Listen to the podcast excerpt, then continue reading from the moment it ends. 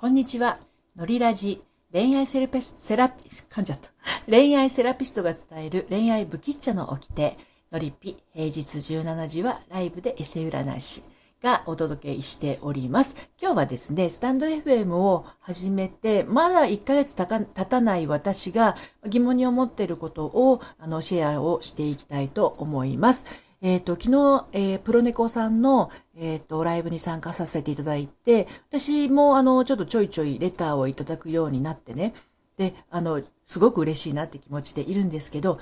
困ったことに誰から来たかがわからないんですよ。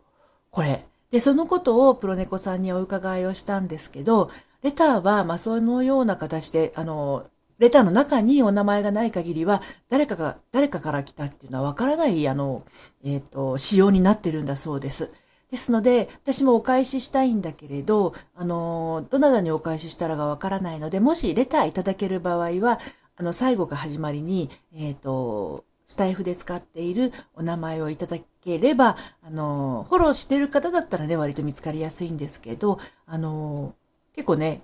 ハンドルネームというか、ネームがあのちょっと似たよ似たような方がいらっしゃると見つけられなかったりしますので、あの書いていただけるとまたお返事をしに行きやすいかなと思います。で、あの、これからもね、あのいろんな質問など恋愛関係の方ね、あのスタイフのことはそんなにそんなに詳しくないんですけど、恋愛関係の方でご質問などありましたらレターの方からお寄せください。えー、番組の方で、えっと、回答していきたいと思います。ま基本的には30代からの恋愛不吉祥、女子の方に発信はしてるんですけど、やっぱこう男性の方にもですね、あの女子の思いを理解していただけたらなと思って、時々男性向けの発信もしております。はい、それではまた失礼します。